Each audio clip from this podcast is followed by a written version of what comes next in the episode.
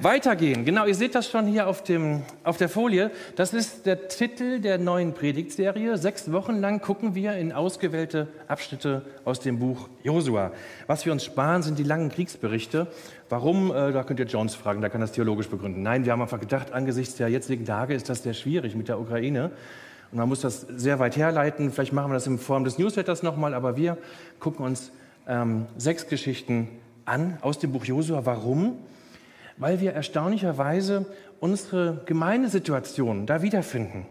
Das Buch Josua setzt ja zeitlich da ein, wo der große Leiter Mose gestorben ist, wo der abtritt. Wie geht es jetzt weiter? fragen sich damals die Israeliten und ohne jetzt unseren ehemaligen Pastor Holger Mix zu sehr mit Mose zu vergleichen, ähm, uns ist ja auch eine prägende Persönlichkeit abhanden gekommen. Und immer wieder stehen im Buch Josua ähm, die Israeliten vor ganz großen Aufgaben, vor riesigen Herausforderungen. Damals ging es ja in erster Linie darum, das gelobte Land, das Land Kanaan auch wirklich einzunehmen. Und auch wir als Gemeinde stehen immer vor Herausforderungen, gerade jetzt. Wir haben gemeinsam immer wieder Sachen zu entscheiden, wir haben Sachen zu klären, wir haben einen Auftrag, den wir erledigen müssen. Wir wissen auch nicht, was uns erwartet. Und die Antworten und Lösungen, die das Volk Israel im Buch Josua findet, haben wir im Vorbereitungsteam anregend gefunden für uns. Man muss ja nicht immer das Rad neu erfinden. Wir können uns da einiges abgucken. Wir lesen mal den Abschnitt für heute. Das, ist, das sind die ersten neun Verse aus dem Buch Josua, Josua 1, Vers 9. Ich lese das heute ausnahmsweise mal im Stück. Nachdem Mose, der Knecht des Herrn, gestorben war, sagte der Herr zu Josua, dem Sohn Nuns, dem Diener des Mose, mein Knecht Mose ist gestorben. Mach dich also auf den Weg und zieh über den Jordan hier mit diesem ganzen Volk in das Land, das ich ihnen, den Israeliten, geben werde. Jeden Ort, den euer Fuß betreten wird, gebe ich euch, wie, es, wie ich es Mose versprochen habe. Euer Gebiet soll von der Steppe und vom Libanon an bis zum großen Strom zum Euphrat reichen. Das ist das ganze Land der Hethiter und bis hin zum großen Meer, wo die Sonne untergeht. Niemand wird dir Widerstand leisten können, solange du lebst. Wie ich mit Mose war, will ich auch mit dir sein. Ich lasse dich nicht fallen und verlasse dich nicht. Sei mutig und stark, denn du sollst diesem Volk das Land zum Besitz geben, von dem du weißt, ich habe es ihren Vätern geschworen, es ihnen zu geben. Sei ganz mutig und stark und achte genau darauf, dass du ganz nach der Weisung handelst, die mein Knecht Mose dir gegeben hat. Weich nicht nach rechts und nach links davon ab, damit du Erfolg hast, überall, wo du unterwegs bist. Über dieses Buch der Weisung sollst du immer reden und Tag und Nacht darüber nachsinnen, damit du darauf achtest, genauso zu handeln, wie darin geschrieben steht. Dann wirst du auf deinem Weg Glück und Erfolg haben. Habe ich dir nicht befohlen, sei mutig und stark. Fürchte dich also nicht und hab keine Angst, denn der Herr, dein Gott, ist mit dir überall, wo du unterwegs bist. Ich habe drei Gedanken in diesem Text gefunden, die uns helfen und ich gehe die mit euch durch. Erstens, nicht stehen bleiben, sondern weitergehen. Das Volk Israel hat nach Jahrzehnten in der Wüste, wo sie quasi im Kreis gelaufen sind, ihre zentrale Leitfigur verloren. Mose ist tot. Und um ehrlich zu sein, da könnt ihr jetzt auch, wenn ihr mögt, Parallelen zu Holger Mix ziehen der war nicht immer unumstritten bei allen. Dem waren auch nicht immer alle gefolgt, dem Mose.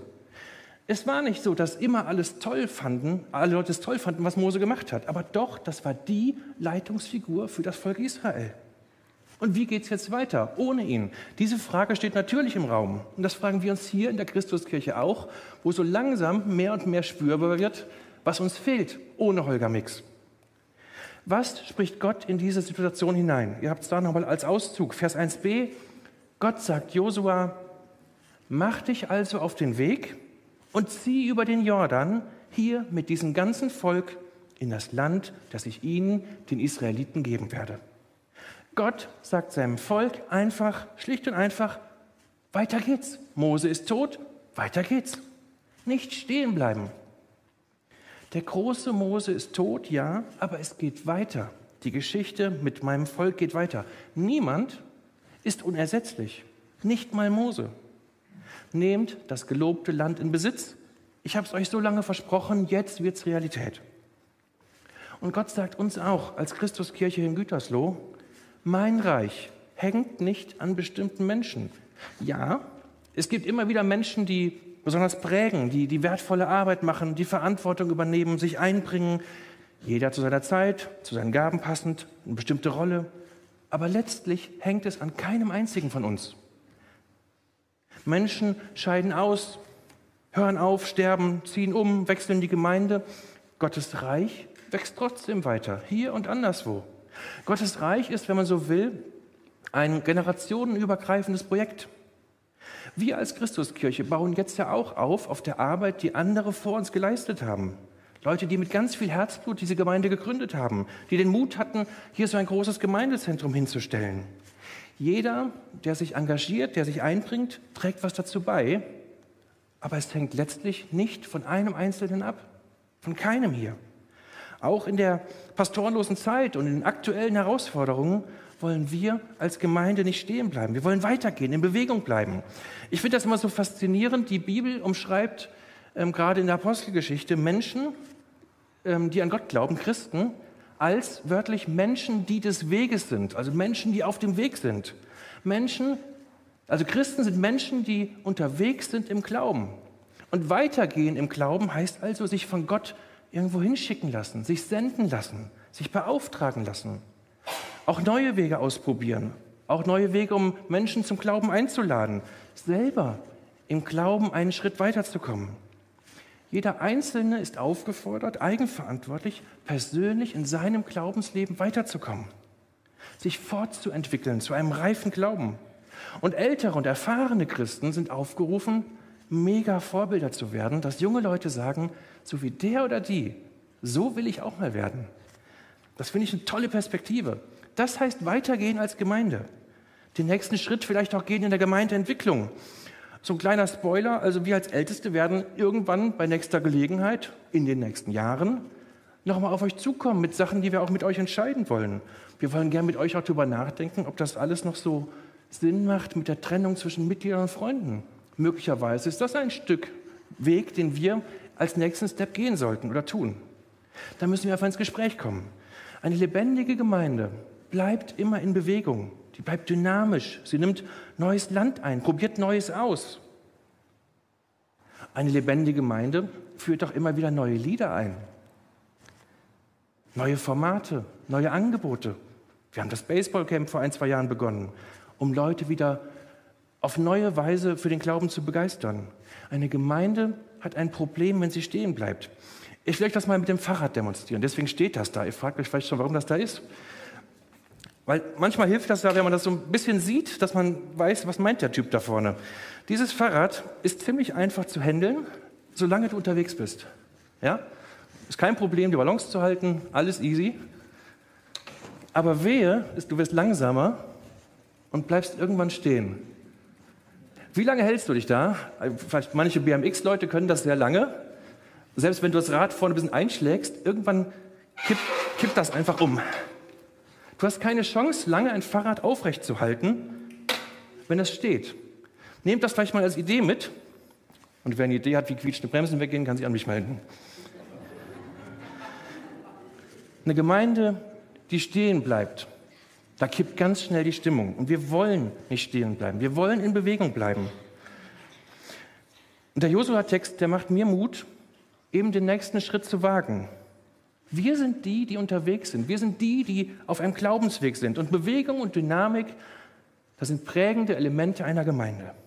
Wir sollen den Heiligen Geist herauslassen. Der Heilige Geist, der steckt voller, voller Kraft, voller Ideen. Der ist einfallsreich. Du kannst dir nicht beschränken auf das, was immer schon so war. Einmal klicken bitte, ein paar Fragen zum Weiterdenken. Kannst du ähm, gerne mitnehmen oder vielleicht im Stream nochmal nachgucken später. Was sind aus deiner Sicht für die Gemeinde die nächsten Schritte, die wir gehen sollten, die jetzt dran sind, um nicht stehen zu bleiben? Wir haben ja da auch eine Schwarmintelligenz. Bringt das rein. Was sind für dich persönlich die nächsten Schritte, wo du sagst, eigentlich müsste ich das oder das tun, um jetzt den nächsten Schritt zu gehen, um weiterzukommen?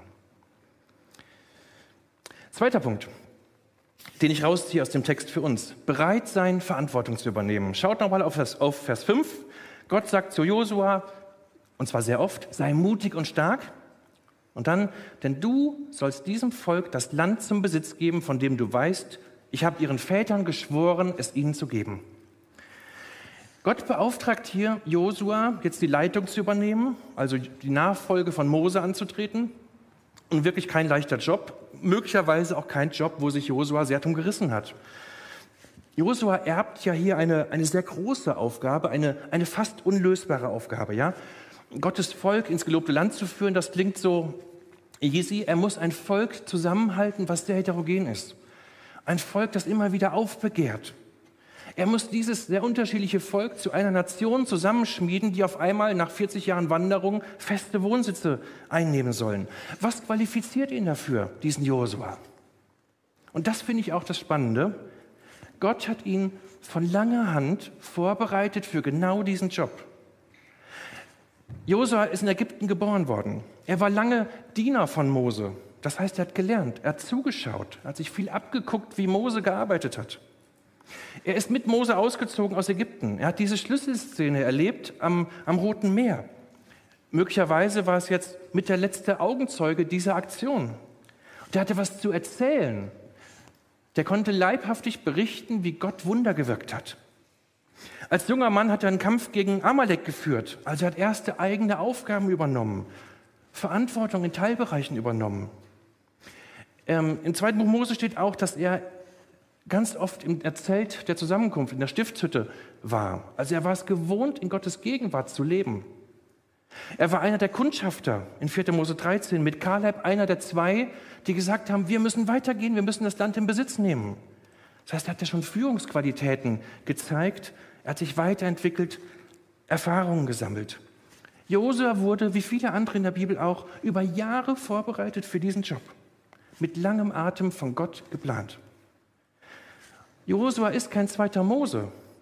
Er ist eine Führungsfigur, möglicherweise doch in einer anderen Liga, einer anderen Art. Aber das, was er kann, das, was er gelernt hat, das, was er erfahren hat, das bringt er ein. Er stellt das Gott zur Verfügung, er lässt sich berufen. Und Josua wusste, das wird kein Zuckerschlecken. Es ist ganz witzig, in Vers 17, ich habe es jetzt nicht auf der Folie, in Josua 1, Vers 17 steht, dass das Volk ihm verspricht, lieber Josua, wir folgen dir genauso, wie wir Mose gefolgt sind. Und ich dachte, oh, das ist eigentlich jetzt ein bisschen zwiespältig. Die haben sich ständig aufgelegt gegen, aufgelehnt gegen Mose. Die haben ständig kritisiert und gemeckert und gemurrt. Das heißt, Josua weiß genau, auf ihn wird das genauso zukommen. Ihm wird das nicht anders ergehen. Aber Josua weiß, das ist jetzt die Zeit, wo ich Verantwortung übernehmen soll. Und er lässt sich beauftragen, auch weil er im Rückblick wahrscheinlich sieht, diesen roten Faden, wie Gott das vorbereitet hat. Unsere Gemeinde, habe ich eben gesagt, ist nicht abhängig von Einzelnen. Unsere Gemeinde ist auch nicht abhängig von dir. Aber trotzdem ist das Gegenteil auch richtig. Die Gemeinde lebt von Menschen, die sagen, ich lasse mich berufen, ich lasse mich beauftragen für ganz verschiedene Aufgaben. Und ich will ein paar Hinweise geben, einfach für die, die sagen, ich bin bereit mitzugestalten. Ich will mit dabei sein, ich will mit weitergehen. Gott nutzt ja gerne vorhandenes Wissen, vorhandene Erfahrungen. Gott plant auch vielleicht in deinem Leben von langer Hand etwas. Wo bist du Experte? Was kannst du so richtig gut? Was hast du gelernt? Wofür hast du eine Leidenschaft? Vielleicht hast du gelernt, richtig gut zuzuhören. Und Gott sagt dir jetzt, ich brauche dich in der Seelsorge, im Seelsorgeteam. Setz ein, was du kannst. Du kannst gut zuhören. Vielleicht hast du ein Instrument gelernt. Wir suchen immer gute Musiker. Ich hätte unheimlich gerne ein Saxophon hier. Spielt jemand Saxophon? Leute im Stream, meldet euch. Vielleicht gehst du voll im Garten auf, ja? Meld dich beim Team Haus und Hof. Die haben öfters hier Gartenaktionen. Vielleicht sagst du, ich liebe es, Gäste zu bewirten. Dann sagt Gott dir vielleicht, du bist dafür da, Leute zusammenzubringen. Vielleicht wird sonntags morgens dein innerer Monk so ein bisschen nervös, wenn die Stühle nicht ganz gerade sind. Übrigens, dann merkt man auch, was Holger alles gemacht hat nebenbei. Dann kommst du sonntags morgens einfach früher und stellst das hier gerade und im Foyer auch die Hocker gerade. Kleiner Dienst, der vielleicht für manche sehr bedeutsam ist. Vielleicht kannst du dir auch gar nicht vorstellen, dass das, was du kannst, dir überhaupt gebraucht wird. Layout machen, Texte schreiben, einfach nur Leute anrufen, Termine koordinieren, Kaffee kochen, backen, beten, putzen, rechnen, planen, telefonieren, organisieren. Sprich uns an. Wenn du das Gefühl hast, Gott tippt dir so ein bisschen auf die Schulter. Jeder kann irgendwas besser als die anderen, jeder kann irgendwas richtig gut. Und der alte Spruch ist schon wahr, jede Gabe ist irgendwo eine Aufgabe.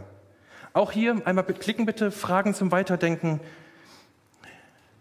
Wo, einmal klicken bitte.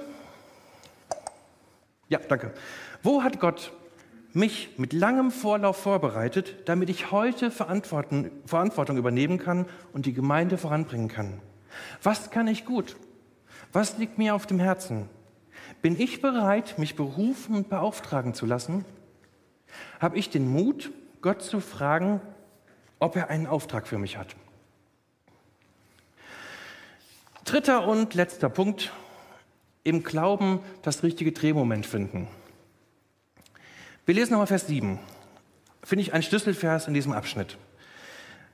Gott sagt Mose, achte genau darauf, dass du ganz nach der Weisung handelst, die mein Knecht Mose dir gegeben hat. Weiche nicht nach rechts und nicht nach links davon ab, damit du Erfolg hast überall, wo du unterwegs bist. Ihr habt das ja eben gemerkt, Gott macht mehrmals Josua Mut und sagt, sei stark und mutig. Aber er spricht hier auch eine Warnung aus oder eine, eine Mahnung. Er sagt, Josua, orientier dich an den göttlichen Anweisungen, sonst geht's schief. Gottes Wort soll deine Gedanken erfüllen, die sollen dich von innen prägen, aus dir herausströmen. Konkret muss man sich vorstellen, waren das damals nicht mehr als die fünf Mosebücher oder vielleicht das Buch Hiob, keine Ahnung, wo man das einsortiert. Viel mehr als das gab es nicht schriftlich von Gottes Wort. Und beim fünften Buch Mose war gerade frisch nachgetragen, Mose war 120 Jahre alt, als er starb. Die Tinte ist gerade mal so getrocknet, ja? Diese Schriftrollen sollten Josuas Leben Ausrichtung geben. Und genau so geht es uns. Unsere Richtschnur ist die Bibel, was anderes haben wir nicht. Und die Bibel ist heute zum Glück etwas umfangreicher als damals. Was heißt, so Glück ist, ist auch eine Herausforderung, dann erst recht alles zu sortieren, einzuordnen und zu überlegen, was alte Texte für unser Leben heute bedeuten. Deswegen nehmen wir uns jeden Sonntag eine halbe Stunde Zeit, auf Gottes Wort zu hören und zu gucken, was hat das mit meinem Leben zu tun. Deswegen ermutigen wir jeden, sich eine vernünftige Bibel zu kaufen in einer modernen Übersetzung. Gute Nachricht zum Beispiel ist super und auf, auf Entdeckungsreise zu gehen in der Bibel und zu gucken, was spricht mich an, wo spricht Gott zu mir durch die Bibel. Wir wollen Orientierung finden in Gottes Wort. Wir wollen es auch verinnerlichen. Das Wort sagt hier, ähm, wörtlich übersetzt, er soll es murmeln, vor sich hin sagen, sagt der Josua-Text.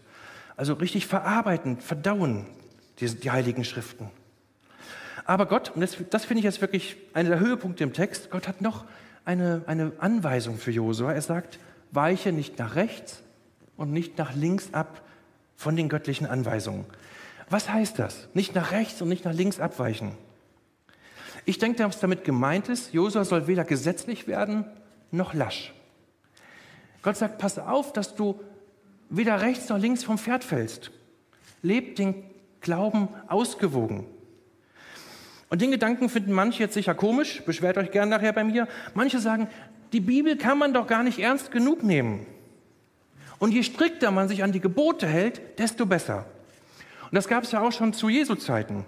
Wenn ihr an die Pharisäer denkt und Schriftgelehrten, denen war es ganz wichtig, und da hatten sie recht, die zehn Gebote müssen strikt eingehalten werden.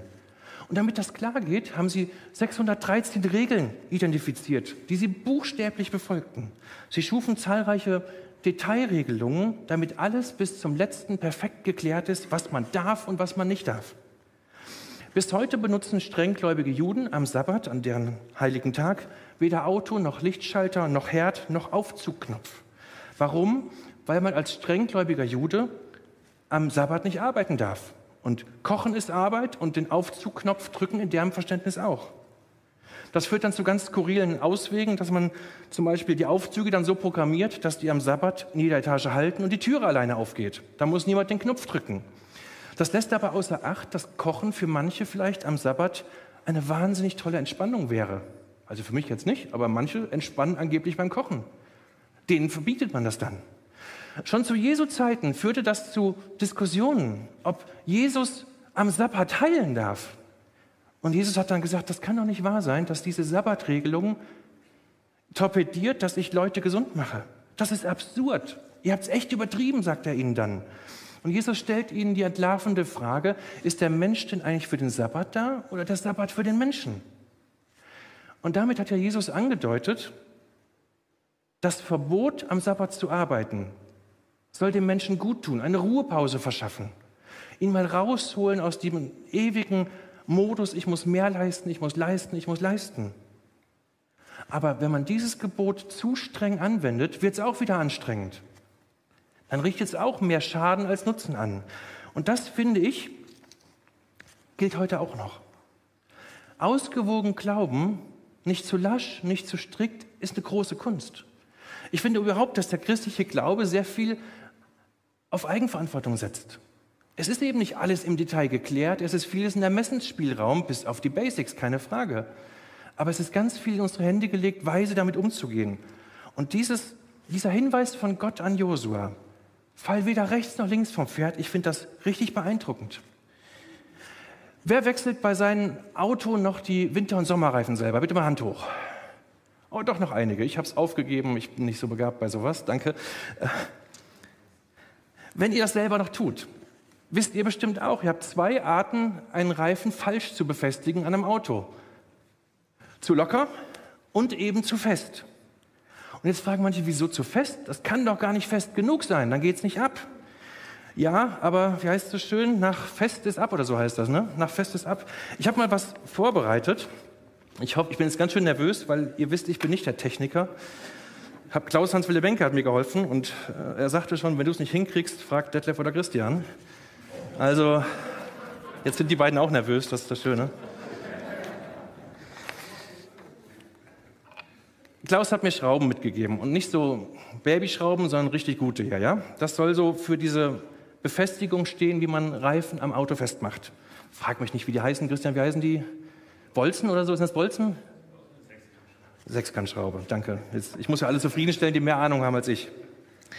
So, das eine Extrem ist, wenn ich das mal durchspiele jetzt. Ich weiß nicht, ob ihr es im Stream seht, sonst äh, kommt nächstes Mal persönlich, wenn es geht. Das eine Extrem ist, im Glauben, ja, ich, ich drehe die Schraube mal per Hand fest, so gut es geht, aber Leute, den Glauben, den muss man doch nicht so streng sehen. Man muss das doch locker sehen. Was habt ihr dann? Hört ihr das Klappern? Du hast keine feste Verbindung, du hast keinen Halt. Und wer im Glauben immer nur sagt, du Leute, nehmt das doch nicht so eng. Man kann das doch ein bisschen lockerer sehen. Der hat die betrogen, dass die Verbindung zu Gott, zur Gemeinde, zur Bibel einfach sehr wackelig ist. Da findest du keinen Halt, da findest du keine Stabilität. Ja? Das geht nicht. Und du kannst dir ausmalen, was mit dem Autoreifen passiert, den du so befestigst. Ja? Also irgendwann wird es spannend. Also zu locker ist Mist. Kann man es auch zu feste machen? Ich versuche das zu demonstrieren. Ich habe hier so ein schönes, wie immer das auch heißt, Ratsche oder so, ne? Ja, Leute, ich habe da keine Ahnung hiervon. Aber das ist das Schöne, dass in der Gemeinde immer irgendwer ist, der von etwas mehr Ahnung hat. Also, ich probiere das jetzt mal, ob das funktioniert. Ich setze an und drehe und überdrehe. Und das steht im Prinzip dann für Leute, die sagen, man kann die Bibel doch gar nicht ernst genug nehmen. Ja? Man kann das doch gar nicht streng genug auslegen. Ja? Und ich dachte bis gestern auch, dass so eine Schraube eigentlich unkaputtbar ist. Das ist sie. Jetzt ist sie Schrott. Ihr habt es jetzt nicht gehört, aber ich habe es gemerkt. Das ist diese Schraube, diesem Eimer. Das heißt, man kann das überdrehen.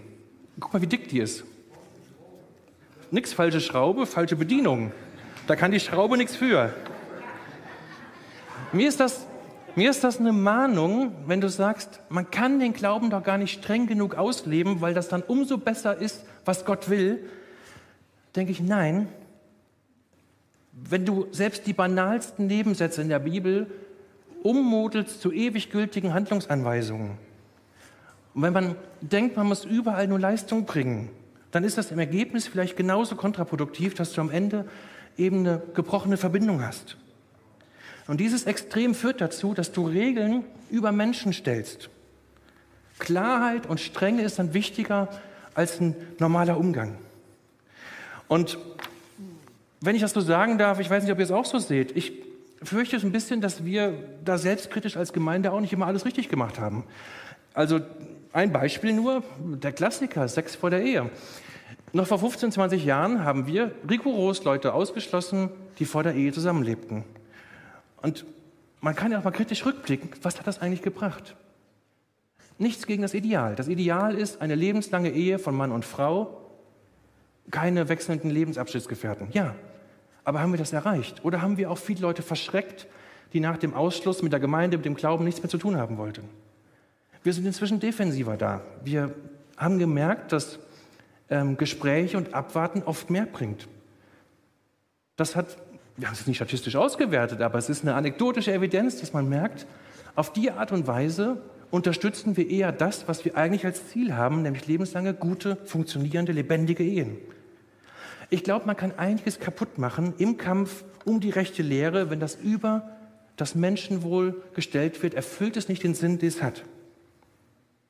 Man kann eine Schraube überdrehen. Wenn wir die beiden Extreme nicht wollen, zu locker und brechen, wie kriegen wir es dann hin, ausgewogen zu glauben?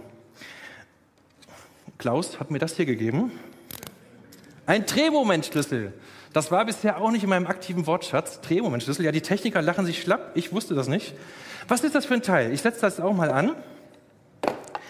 Da ist, du kannst quasi am Ende einstellen, mit wie viel Newtonmeter. Jetzt gebe ich wirklich an, ne? Das habe ich von Wikipedia. mit wie viel Newtonmeter, ich habe jetzt hier 40 eingestellt, ich diese Mutter anziehen kann. Und irgendwann klackt das einmal und dann ist gut. Oder, Detlef? Dann ist es gut, dann hält es, es ist fest, aber es geht nicht kaputt. Genauso ist das im Glauben. Und um das jetzt zuzuspitzen auf einen Satz, ich glaube, dass reifer Glaube den richtigen, ne, das, das richtige Drehmoment findet für die Anwendung von biblischen Anweisungen. Nein, nicht alles zu locker nehmen, das hält nicht. Nein, nicht gnadenlos überdrehen, eben nicht, je strenger, desto besser, dann verpassen wir den Kern oder es geht was, gibt Zerbruch.